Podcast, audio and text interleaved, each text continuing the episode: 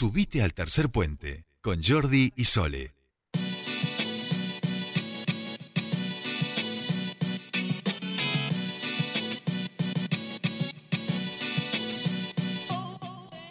Ya estamos aquí este, y estamos en comunicación con nuestro primer entrevistado del día de hoy. Como habíamos dicho, eh, referentes de la Universidad de Flores, de aquí, de nuestra región, eh, han sido uno de los ganadores del concurso de la Fundación Bunch y Bor eh, a partir del proyecto presentado Redes de Biotopos Urbanos, Factores de Accesibilidad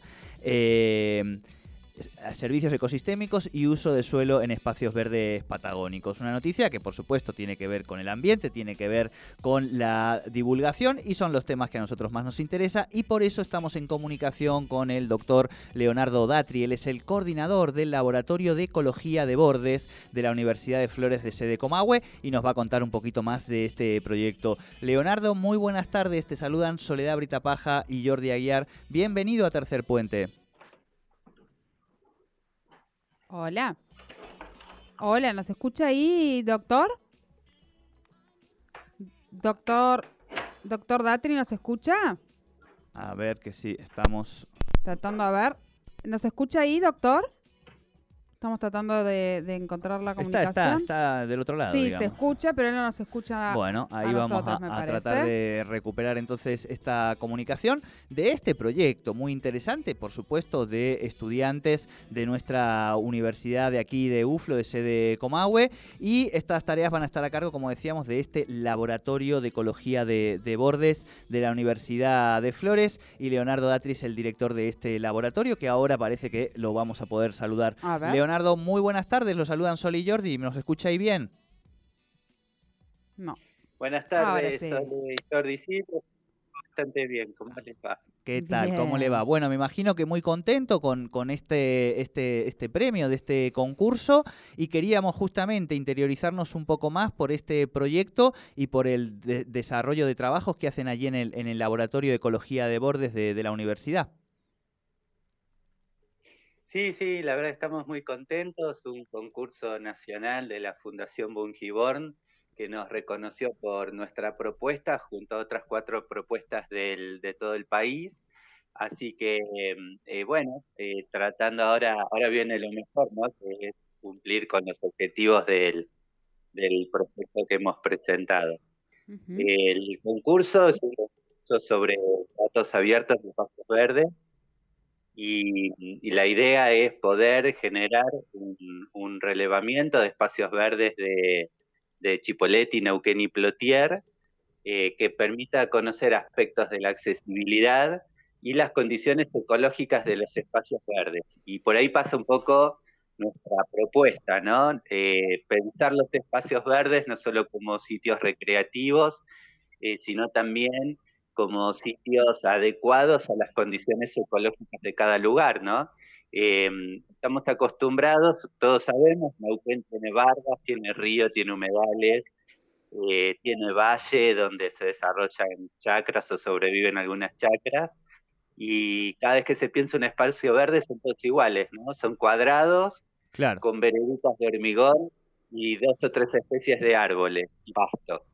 Y en realidad hay toda una biodiversidad y una condición topográfica que es distinta en cada rincón de las ciudades del valle. Entonces nosotros estamos pensando que esos espacios verdes se tienen que adecuar a esas características y por ahí pasa nuestra propuesta y la razón por la cual nos han reconocido. Bien, la idea no, no, no, queda solo en un estudio, sino se piensa en, en, esa aplicabilidad perdón, eh, hacia adelante. Claro, claro. Nosotros lo que vamos a producir es una base de datos, datos que van a ser abiertos, o sea que puede acceder este, cualquier investigador, cualquier planificador que, quiera tomar decisiones en el espacio basado en las condiciones ecológicas de, esos espacios verdes que se planifican. Y también eh, vamos a eh, a generar prototipos arquitectónicos como para que también tengamos una idea de cómo podría ser un espacio verde, por ejemplo, en zona de Vargas o en la zona del río, ¿no? Eh, y evitar un poquito esa homogeneización que se hace cada vez que se hace un espacio verde en el valle. Bien.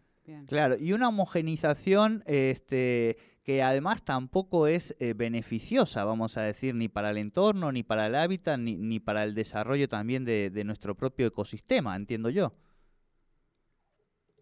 Y claro, vos fijate, Jordi, que cuando se hace un espacio verde en una zona deprimida, se rellena, ¿no? Y cuando se hace un espacio verde en una zona de suelo irregular, se aplana. Y en realidad lo que estamos haciendo cuando rellenamos es rellenar humedales. Y cuando aplanamos, claro. Eh, lo que estamos haciendo es eh, bajar de la barda, ¿no? Modificar su, característica por la cual además eh, nuestra ciudad luce, ¿no? Como, como un recurso paisajístico que para los que vienen de afuera llama la atención, ¿no? Claro. Que encima tiene las mejores vistas de la ciudad y del valle. Claro. Mm. Eh, Leonardo, ah, ¿cómo serían ahora los tiempos, los plazos del desarrollo de, este proyecto?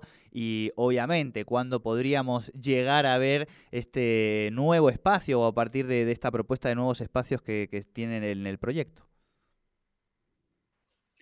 Sí, ahora viene toda una etapa de carga de datos. Nuestro laboratorio ya venía trabajando en estos temas, eh, solo que ahora, bueno, vamos, van a estar organizadas en, lo que llamamos una base de datos espacial o sistema de información geográfica.